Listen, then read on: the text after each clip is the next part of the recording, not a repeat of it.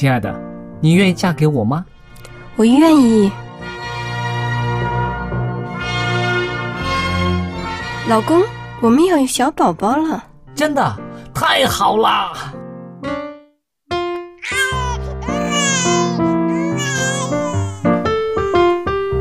妈妈，妈妈，看我画的画，好看吗？真好看，宝贝画的太棒了，拿去给爸爸看看。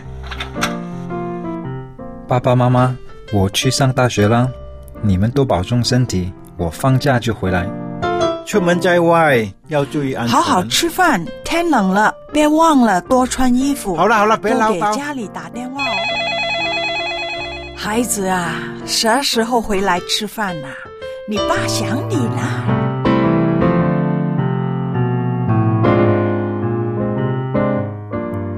好，明天就回来。家人，给我生命的人，与我共同生活的人，与我分享喜悦的人，也是给我带来麻烦的人。每一天说说笑笑，有时也吵吵闹闹，因为我们是一家人。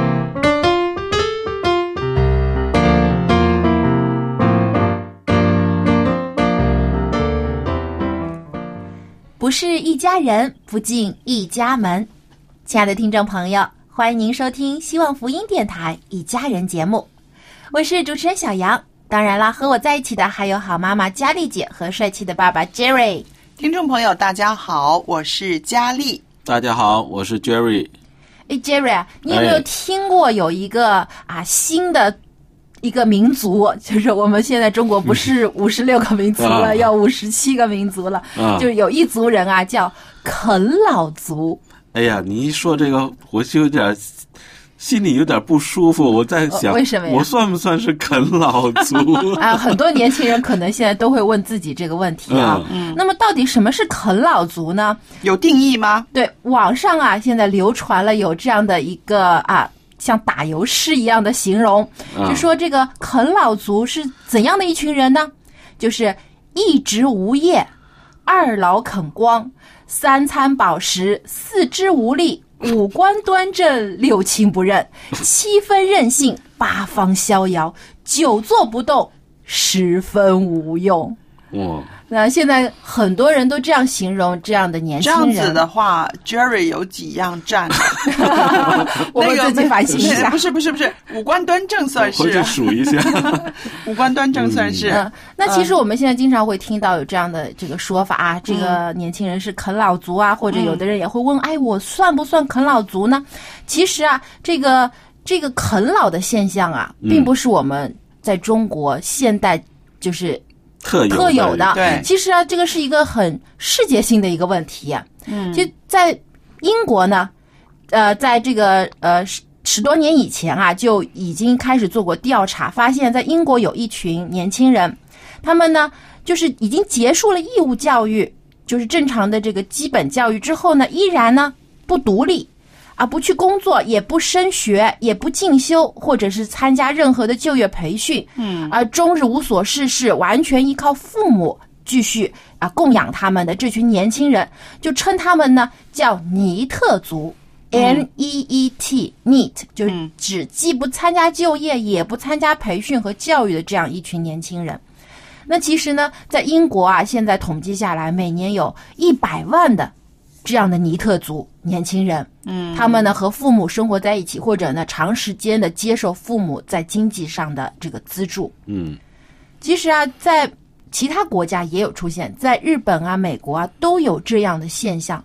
我觉得这个跟呃英国啊、日本啊，还有很多欧美的国家，跟他们的那个经济方面的，就是社会上面国家的经济方面的走下坡有很大的关系吧。因为可能是经济不好的时候，有一些年轻人呢比较难就业，然后呢留在家里面。那父母呢看到孩子们可能找不到工作，然后就啊，要不你就去读书吧，要不就啊，我先供养你吧。慢慢慢慢，好像形成了这样的一个一个这样子的族类吧。呃这是一方面的原因业等于就失失业了，对 对，现在有这样的说法，嗯有些呢甚至说就是以前啊觉得我要读好书才能找好工作，但现在呢是我找不到工作，只能再回去读书。嗯，也有这样的年轻人，他为了能够找到更好的工作，或者说呢他对这个自己的这个要求啊更高、理想更高的时候呢，他可能不满足于自己所受到的这些教育，就想要再进修。那么。已经超过了这个呃呃，已经就是说我们说所谓成年的年龄了，但他们继续还在读书。那么父母呢，也有自愿的为他们提供经济上的援助和支持的。但是也有很多年轻人是既不工作也不读书，就整天待在家里的。嗯，尤其也有一些我们所谓的现在叫家里蹲。家里一些宅男宅女对啊，就是窝在家里啊、也不出门啊，整天呢就是打电玩，啊，就生活在自己的世界里面。所以这个啃老族再加上放一个加号，宅男宅女，嗯，就等于什么呢？就等于比啃老族比宅男宅女更恶劣了，对不对对，当然不是所有在喜欢待在家里的人都属于这个啃老族了。嗯那在其实，在中国啊，我们发现呢，这个主观上的原因，就个人的原因。占一部分，那还有一些客观原因，就像刚才佳丽姐所说的，这个社会上面一些经济不景气啊，导致失业率升高，也有呢，呃，因为楼价现在的房价高升，对对。那很多年轻人他刚刚大学毕业，刚刚开始寻找工作，他哪有经济条件去买房子？嗯，有些人可能他年轻人找到合适的对象，想要结婚了，他也没有这个经济能力去操办婚礼或者组织小家庭，所以这个时候呢，他们往往第一个寻求帮助的对象就是他们的父母。对，但是我自己在想，像我们上一辈的人呢，他们开始也没有马上就买房子，他们也没有马上就买房子，啊。他们也是啊、相当的这个艰苦的。可是那个时候的人呢，也许更可以体谅到爸爸妈妈也没有这种支持我的能力，嗯，所以呢，他们真的是只能够咬着牙苦干呢，不对？就是独立起来。是，那所以我就想到这个啃老族的出现跟父母的溺爱，或者是父母的过度的承担，是不是也有一些关系呢？呃，这个其实也有一部分的原因啦。像现在呢，我们看到现在很多的这个八零后啊，很多都是独生子女，像我自己也是独生子女，所以家里只有一个孩子的时候，父母呢就把所有的重心啊都放在孩子的身上了。对，因为觉得很多父母都觉得我这一辈子就是为了我这个孩子，嗯，那所以很多父母就自愿的愿意把自己的这个积蓄啊，这个生活当中所有的这个财富啊，都给自己的孩子。还有一点呢，就是呃，像你的父母那一代呢，就是我刚刚所说的，他们也是在年轻的时候呢，啊、咬着牙对苦苦过过来的于是呢，有了自己的孩子之后呢，就觉得我应该把最好的给他，嗯，不想让孩子吃苦。对，所以这种的介入呢，也可以说是一种因为爱的驱使吧。对，所以其实有的时候我也像杰瑞一样要反省一下，因为呃，我想一想，可能我在人生的某一个阶段当中也做过啃老族啊啊、可能读书的时候啊需要父母的资助，嗯啊、有时候在外工作还还没有找到合适工作的时候，这个全部靠父母的支持。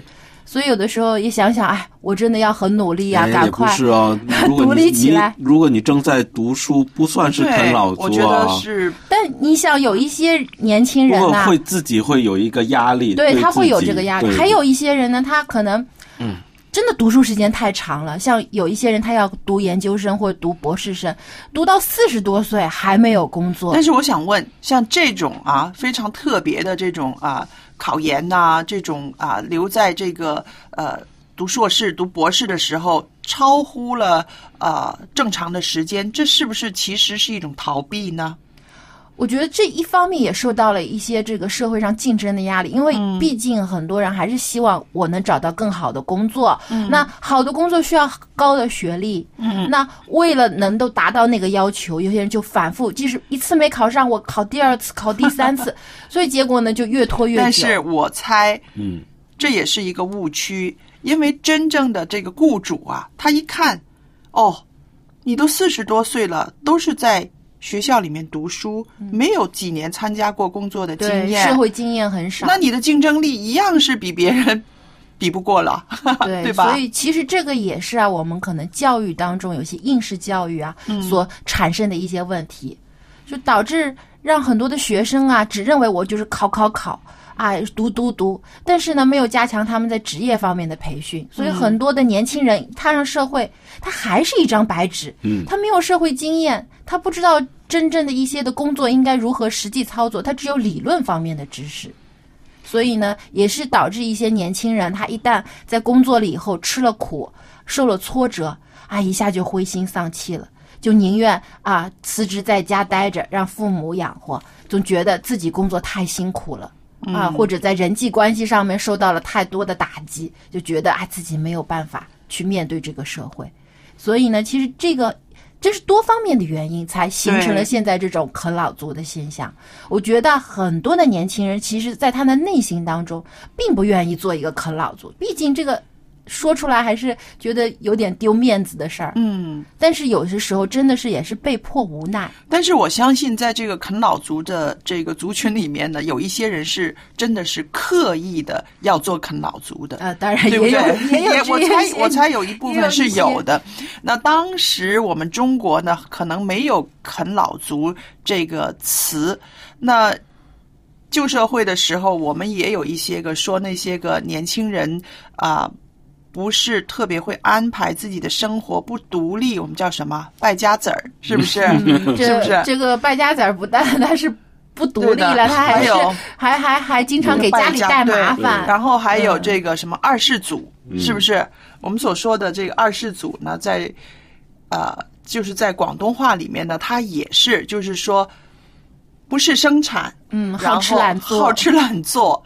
那现在呢，这个啃老族呢，可以说是更更更贴切的，就是什么呢？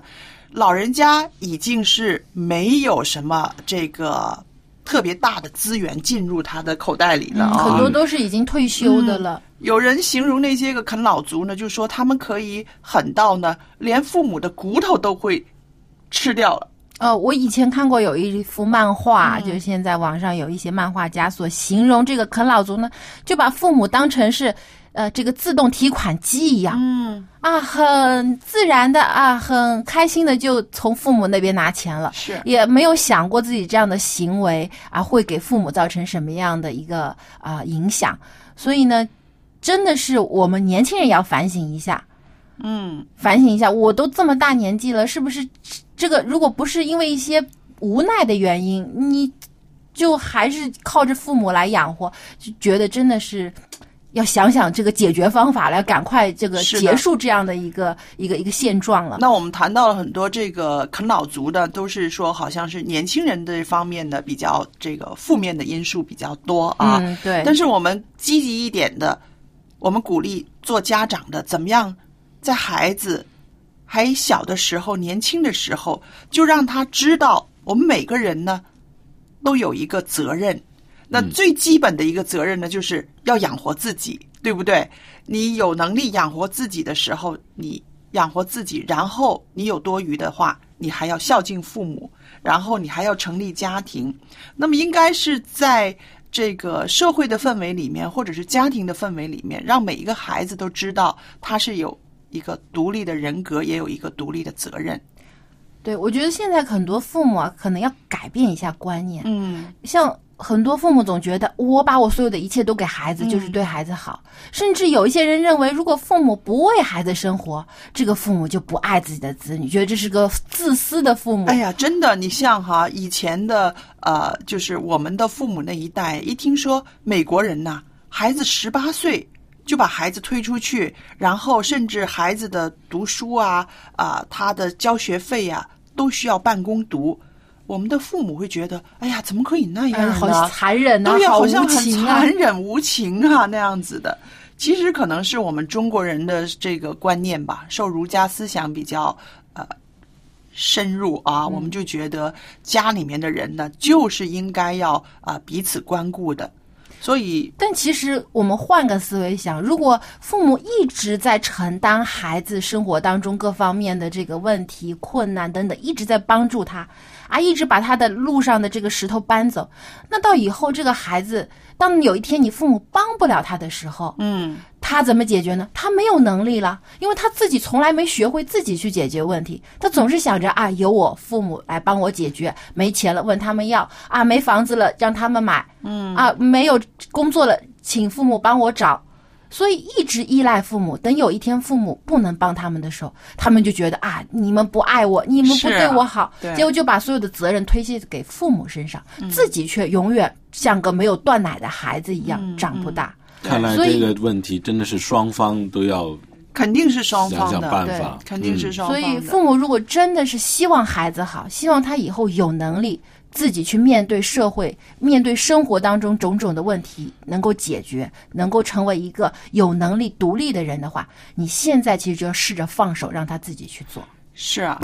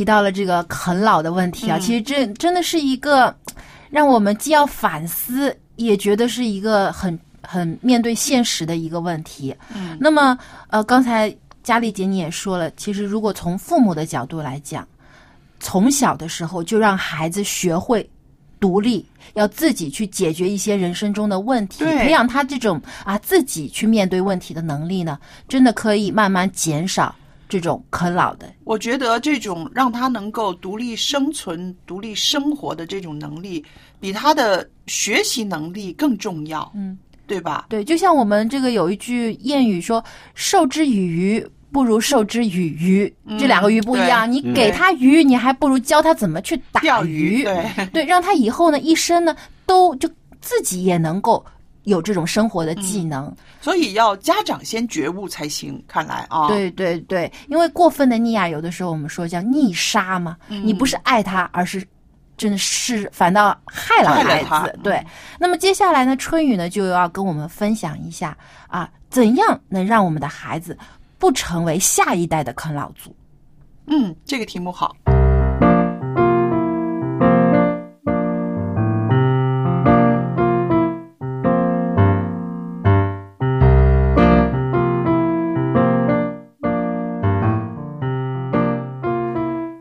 各位亲爱的听众朋友，平安！欢迎您来到亲子专题的时间，我是主持人春雨。真的是很开心能有这样一段宝贵的时间，我们一起来分享父母和儿女之间的话题。无论您有怎样的想法，我们都欢迎您能够来信告诉我们。无论你有着多么多的苦水，都可以来这里倒一倒。我相信啊。这里会成为父母的加油站，因为在每一期的节目中，都有上帝的话语来针对我们特别遇到的一些头痛的问题，而上帝的话语就像一把开启幸福的钥匙，总能让我们获益良多，解决我们在亲子关系中遇到的种种问题。各位做父母的朋友，您最近过得怎么样呢？孩子有没有惹你生气？或者是让你觉得骄傲呢？我们很多的时候非常的爱孩子，只是在太投入爱的时候，我们不知不觉当中，可能有一些行为啊，会对孩子产生很不利的影响，甚至还会毁掉孩子的一生。您可不要觉得我耸人听闻啊，因为不知道从什么时候开始，中国就多了两个民族。人说这两个民族。一个叫做啃老族，一个叫做坑爹族。根据最权威的调查就显示，目前中国已经有了超过百分之六十的家庭有啃老的现象。哇，这个数字可能您真的没想到吧？这是一个让中国所有人都觉得心寒，也觉得惊讶的数字。那您觉得为什么会这样呢？其实，之所以存在这样的现象，孩子的原因只能占到百分之二十，而父母亲错误的教育方式却要占到百分之八十。如果父母亲再不改变自己的教育方式，那你的孩子啊，将来很可能成为这两个新民族的成员了。难道你愿意你的孩子加入到这两个民族中吗？在《圣经箴言书》的十二章第一节，这里写道：“喜爱管教的，就是喜爱知识；恨恶责备的，却是畜类。”那么，在今天，到底父母的哪些错误的教育方式，最容易亲手的培养出一个坑爹的孩子呢？今天我们要介绍三种。做父母的朋友，您可要仔细听了。我们有的时候可能不知不觉的。就成为其中的一种，甚至都有。第一种叫做过度溺爱，这听上去啊，我们觉得很熟悉。然而，我们有的时候不知不觉的就会对孩子这样。前一段时间，各大媒体报道了一些名人的孩子吸毒、打架等等的犯罪现象，但是绝不能仅仅怪孩子，因为背后反射的其实是父母教育的失败。因为一个无法无天的孩子背后，必然有一个失职的父亲或者母亲。也可能父母都是，而这些父母们也承认了自己教育的失败，可见他们还是懂得这些的。亲爱的听众朋友，也许你不知道，在世界孩子溺爱指数的排名中，中国竟然勇夺第一。现在啊，我们的日子过好了，经济条件好了，很多的父母说，自己小时候吃了很多苦，绝对不能。再让孩子吃同样的苦，所以挣了钱，想尽办法让孩子过得无忧无虑，最终把孩子惯得无法无天。而孩子如果被过度的溺爱，会有很多的严重后果。长期这样下去，孩子们长大根本不知道为人着想，更不会将心比心，不会站在别人的角度来考虑问题，一切啊都是以自我为中心。自私自利，过分的溺爱孩子，还很容易养成孩子们骄傲、任性、自私、虚荣、孤僻等等的缺点。警官们就说，很多的案例都显示，这样的孩子会产生反社会的不良行为，甚至给家庭、给社会带来不幸。为人父母理应给孩子爱，这没得说，但是爱的过度就成了溺爱。所以，为了孩子的将来，做父母的有时还真啊要把心狠下来，理性一点爱孩子要把握其中的分寸。上帝希望我们做父母的，在教育孩子的过程中啊，能够恩威并重，千万不要等到孩子长大了不成器，又把你气得不行，你才后悔莫及。那以上呢就是过度溺爱，接下来我们要来分享第二个方面。就是过度包办。中国有句老话说：“孩子在父母的心里面啊，永远也长不大。”这很多的家长啊，恰恰呢，因为这一点，觉得我的孩子还小啊，所以这大事小事啊，都想着替孩子操办。结果呢，就让孩子变成了过度依赖父母的无能儿，最终的结果必然是害人害己。那有一位做妈妈的就跟我们说了这样一件事儿，他说孩子上大学开学的第一天，很多父母亲送完孩子就走了，而有一位同学的父母亲啊，还在替他收拾行李、整理衣柜、铺床叠被，可以说呀，实在是事无巨细，全部大包大揽。而这个同学呢，在一旁悠闲的吃着零食，不时的还指挥着他的父母亲。真是让人看不过眼啊！后来，他和同学，尤其是舍友的相处中啊，就出现了很多很多的矛盾。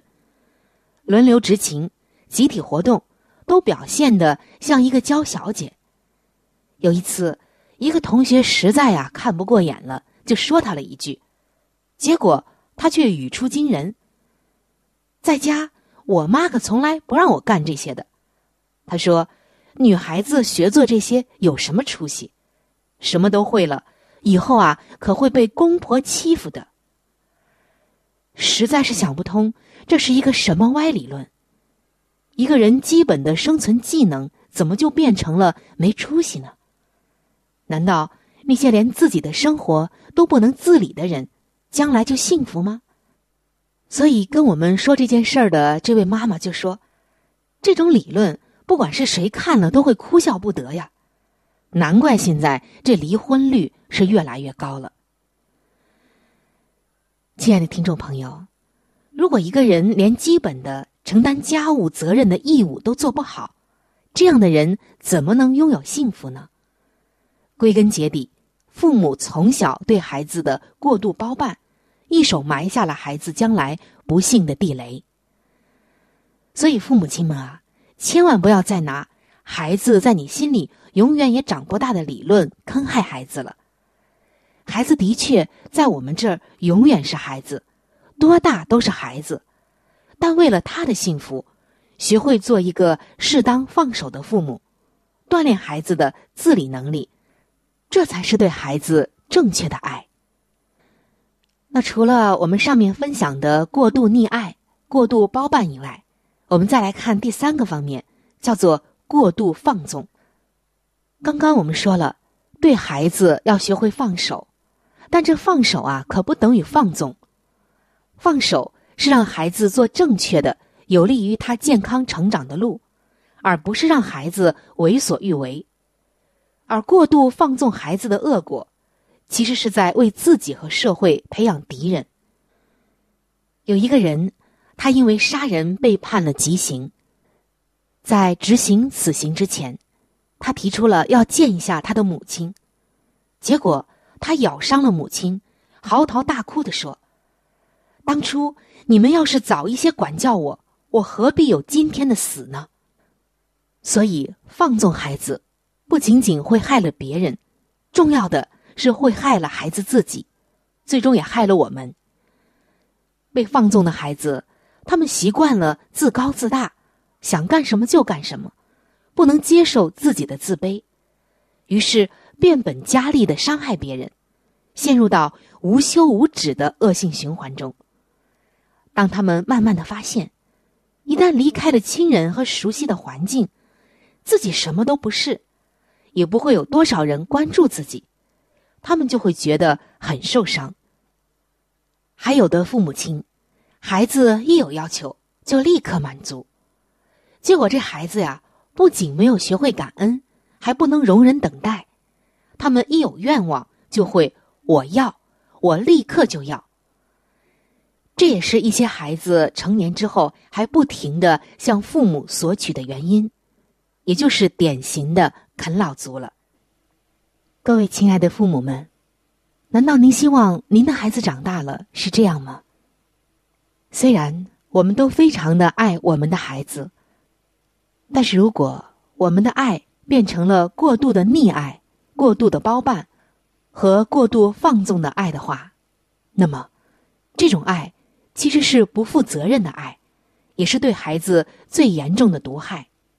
会很严重的影响孩子的成长，所以爱孩子既不是简单的给予，也不是简单的放手，理智审慎的来思考自己可以给他什么，不可以给什么，才是今天我们所要真正反省的。在圣经中，上帝告诉我们说，在圣经当中，杖，也就是拐杖的杖，往往带有管教还有权柄的意思。圣经在论到教育儿女的方面，有特别的经文，也就是上帝的话语告诉我们说：不忍用杖责打孩子的，是恨恶他；疼爱孩子的，随时管教。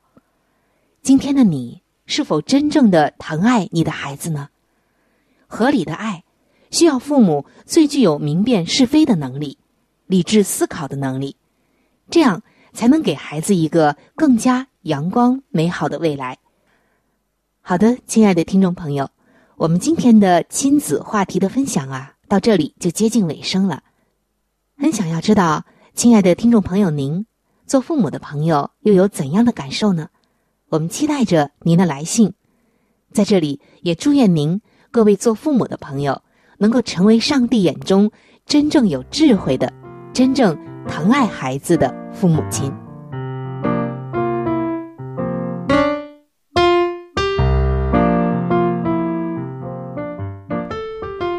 谢谢春雨的分享。其实刚才听春雨讲的这个例子啊，我就回想到我那时候在大学读书的情景。嗯，呃，我记得那时候呢，我刚刚到了这个宿舍的时候啊，就看到这个同宿舍的有一个女孩子，也是她的父母啊，就很这个仔细的帮她把所有的行李都打包都归置好啊，床也铺好，这个所有的衣服啊、行李都放好了，而且呢。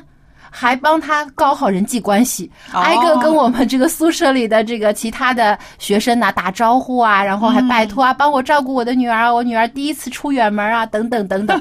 但是这个女孩子自己呢，就站在一边，一句话也不讲啊，什么也不做，就感觉好像让父母来做这些事情是理所当然的。他都习惯了，我想从小的时候他都是站在后边的，什么都是。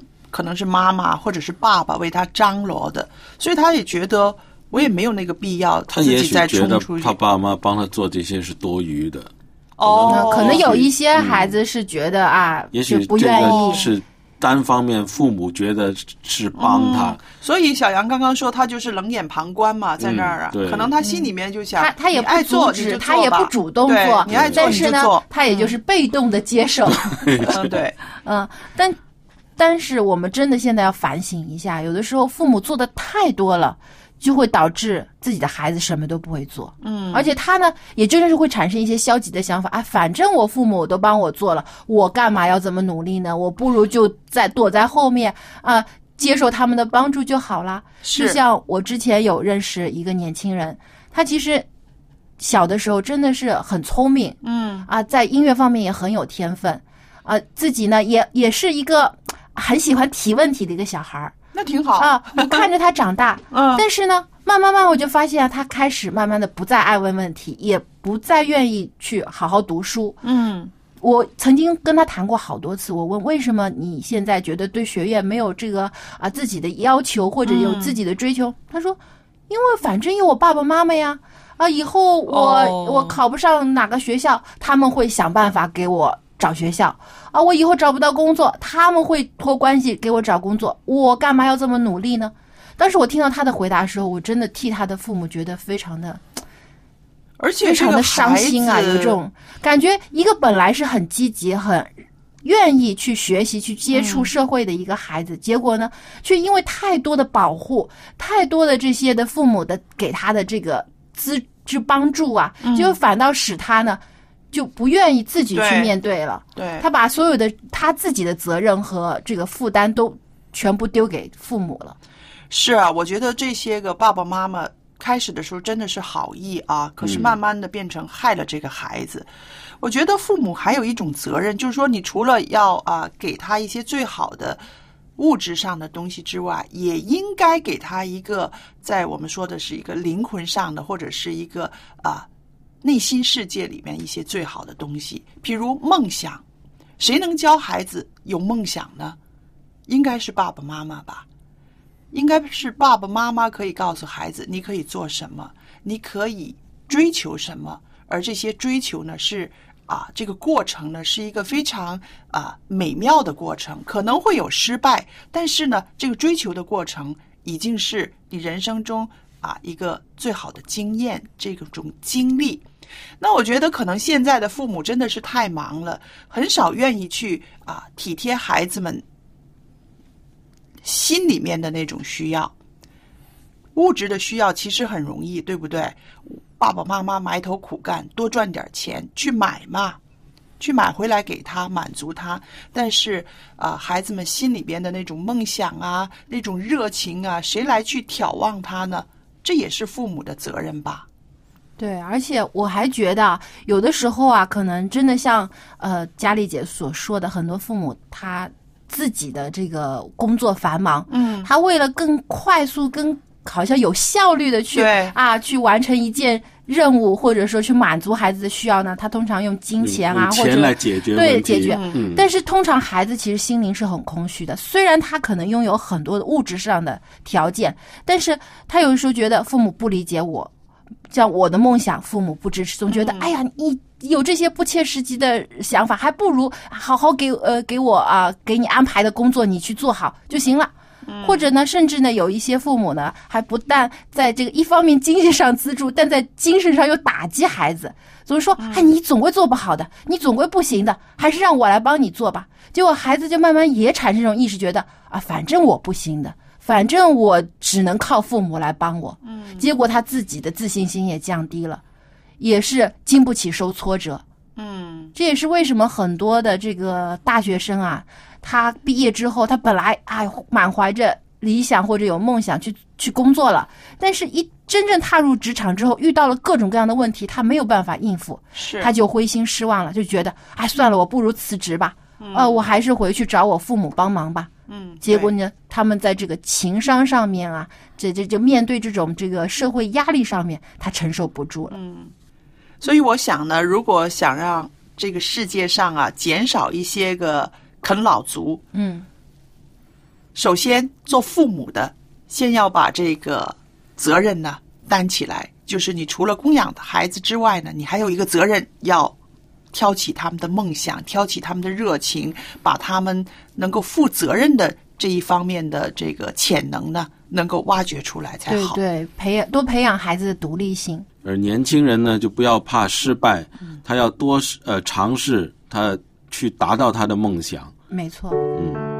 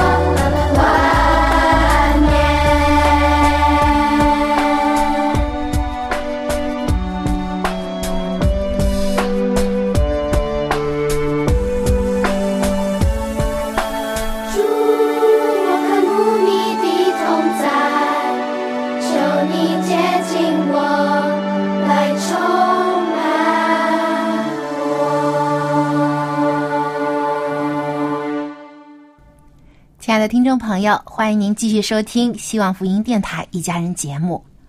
呃，现在天气很好的时候啊，一家人都很喜欢到郊外去或者去旅行。嗯，我看到现在有很多这种夕阳红的这种啊旅行团，很多的啊老年人也愿意去旅行。嗯，当然了，也有一些老人会觉得，哎，我身体不舒服啊，甚至行动不方便啊，宁愿待在家里。是吧？有的时候啊，有天热的时候有冷气啦，天冷的时候有暖气啦，在家里比较舒服，嗯啊，还能帮帮儿孙。那其实呢，老人啊，真的应该多到户外去，不一定说要去旅行，但是呢，至少呢要离开家，到一些有自然风景啊或者大自然的地方去呼吸新鲜空气，对身心灵都有帮助。是那么接下来呢，蔡博士呢就和我们分享长者拥抱大自然这个话题。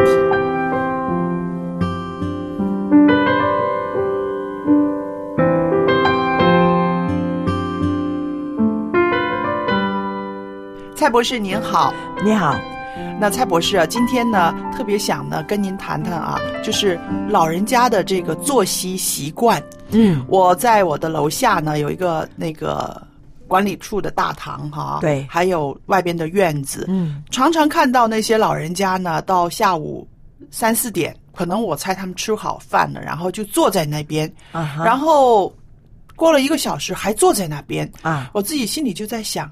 你已经下楼了哈，你已经在大自然的这个周围了，为什么还是坐在那里呢？一坐坐两个小时，他们聊天聊得挺快乐哦。对呀、但是我就想，在这儿您可以给他们一些建议吧。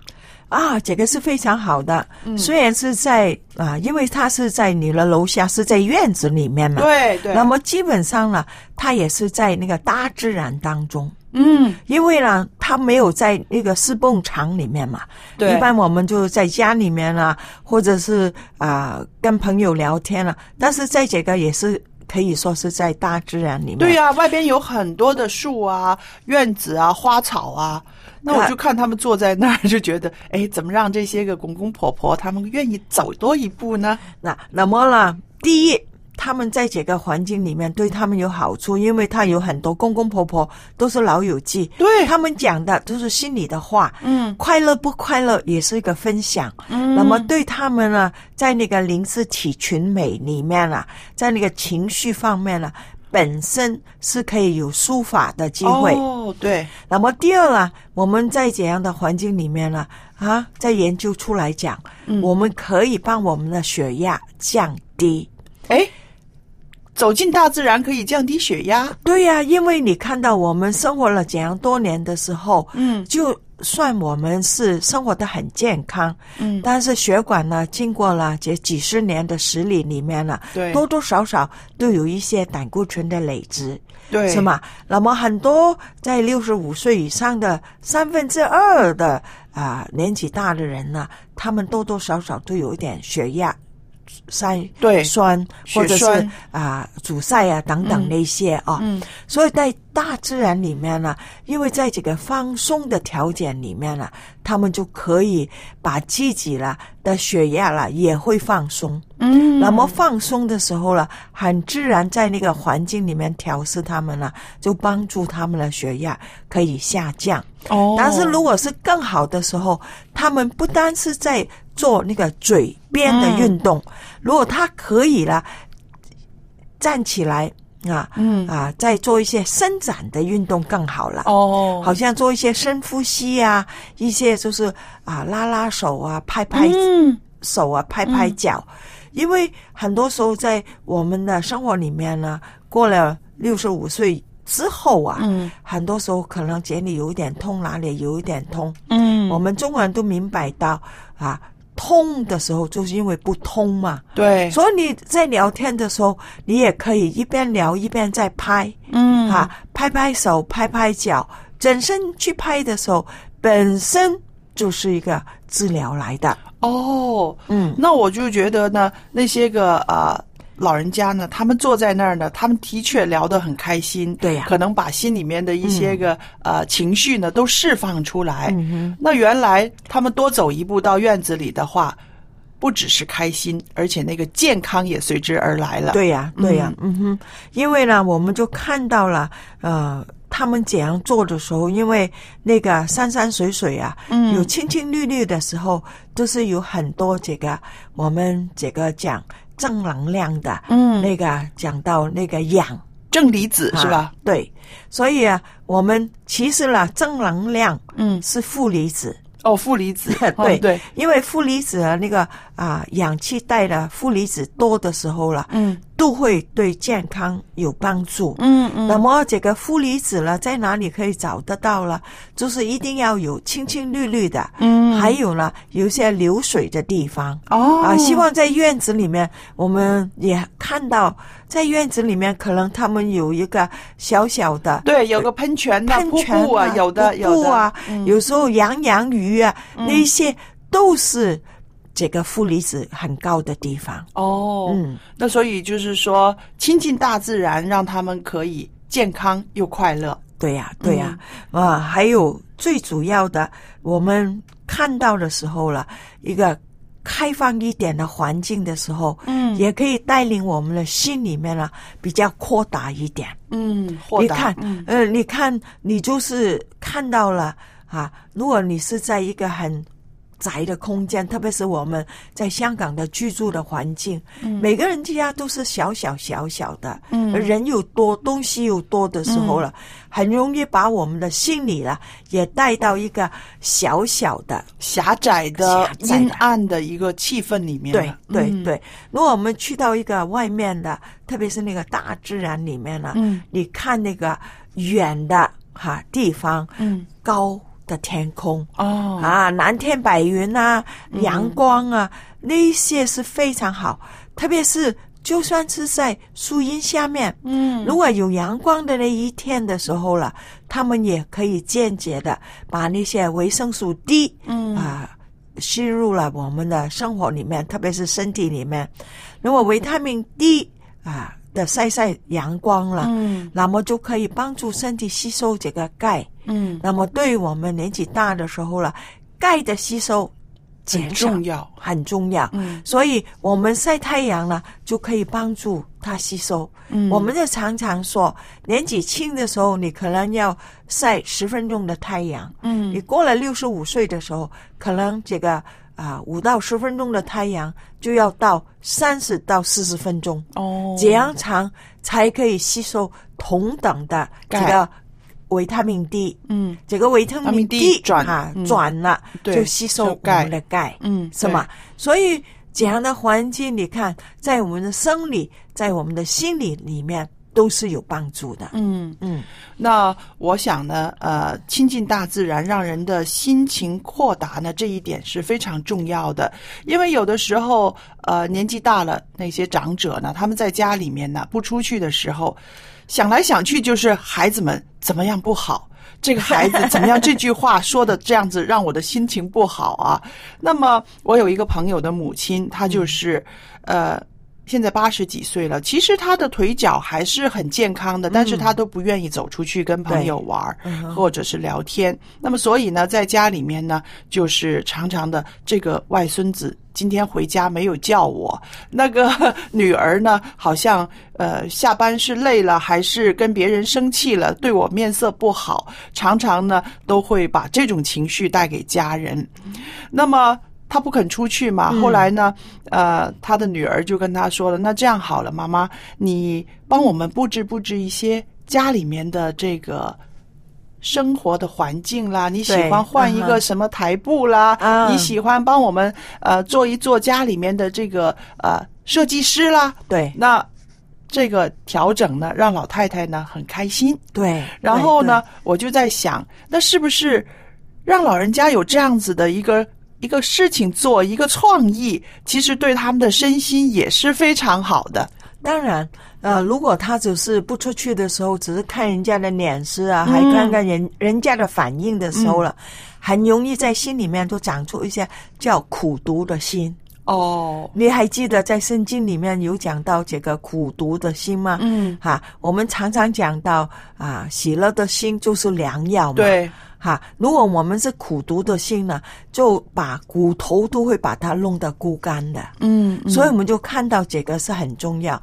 对我们对老友记来讲啦，嗯，我们要他有一些责任是很好的，对，就他还认为自己还是对家庭有贡献。嗯如果他只是坐在哪里，嗯。啊，一个很简单的啊，我就有一个朋友，他本来呢，他自己独居的时候还好，嗯。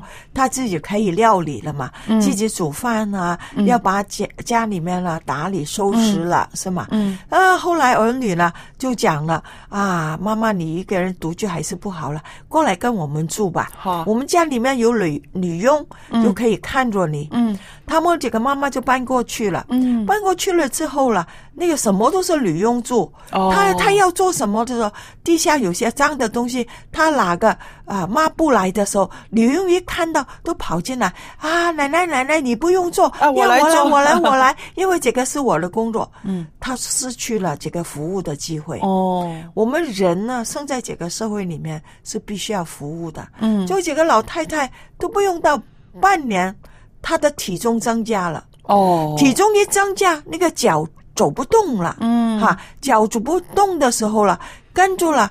他的其他的器官呢，也是跟着不良了。哦，但是所以那个血压又高了，嗯胆固醇又高，因为没有锻炼，身体加重了嘛。对那么健康就有问题。嗯所以我们就讲到，我们必须要哈、让老人家有这一个的本身有一些的责任给他们，嗯。这个对他们是很好的。嗯。也有时候也是好的。老人家的时候，如果家里面有小狗的时候，叫他们去遛遛遛狗小狗，遛狗。那么又嗯可以到户外去，嗯，又可以觉得我我帮我的儿女干了事，你看是的啊，嗯。还是有用啊、对对。所以你看这个嗯。大自然不可以小看。嗯，大自然一定要多亲近，因为我们在这个啊啊、健康的生活里面呢，我们除了身体健康之外呢，我们的心灵健康。对而亲近大自然呢，也是一个让心灵可以豁达的一个方法。您刚刚讲了，嗯那么我也记起圣经里面的一句话，就是说我们做父母的啊不要惹儿女的气。对呀、是不是？嗯走进大自然，心情比较啊开阔了，然后孩子们的那些个脸色啊，那些个什么啊，也就都会自然的就会消失了，是不是？对对，嗯所以老友记们，我们鼓励您多亲近大自然，多在家里面负一点责任，那么呢，你的生活又健康又愉快了。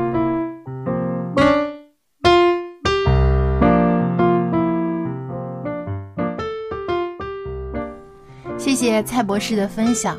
哎，我真的觉得啊，走进大自然是一个释放压力啊，让自己身心都轻松下来的一个非常好的方法。是啊，啊，不单是老年人啦，其实很多现在在城市当中工作的这些的这个年轻人也好，中年人也好，太大的生活压力了。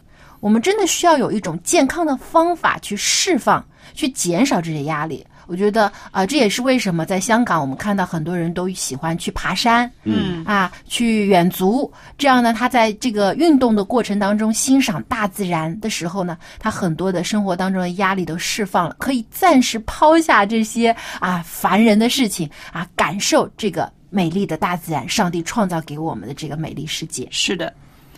那么我们今天呢，在节目里边也说到这个啃老族，是不是？对那我就发现有一节经文呢，我很愿意跟这些个啊宅在家里面不出去工作的呃年轻人来分享的。这个经文呢，就是在箴言十七章二十五节，他说什么？他说：“愚昧的儿子叫父亲愁烦，叫生他的母亲悲苦。”箴言的二十二章第六节呢，也鼓励我们这些做父母的，他说要教孩子走合一的路，这样他到老也不偏离。嗯，这两节经文真的是非常好，希望我们做父母的或者做儿女的都能够把这经文记在心里。对，好好学习。对，愿天父帮助我们走正确的道路。好，今天的节目就到这里了，很高兴和您一起分享。那么，如果您有自己的个人经历或者见证，也想告诉我们的话呢，请来信。我们的电邮地址是 l a m b at v o h c 点 c n。我们期待您的来信，和你一起交流。那么，在下期节目当中，我们还有其他更有趣的生活中话题和你一起分享，来感受我们生活中的甜酸苦辣，一起来品味人生。我们下期节目再见。再见喽拜拜。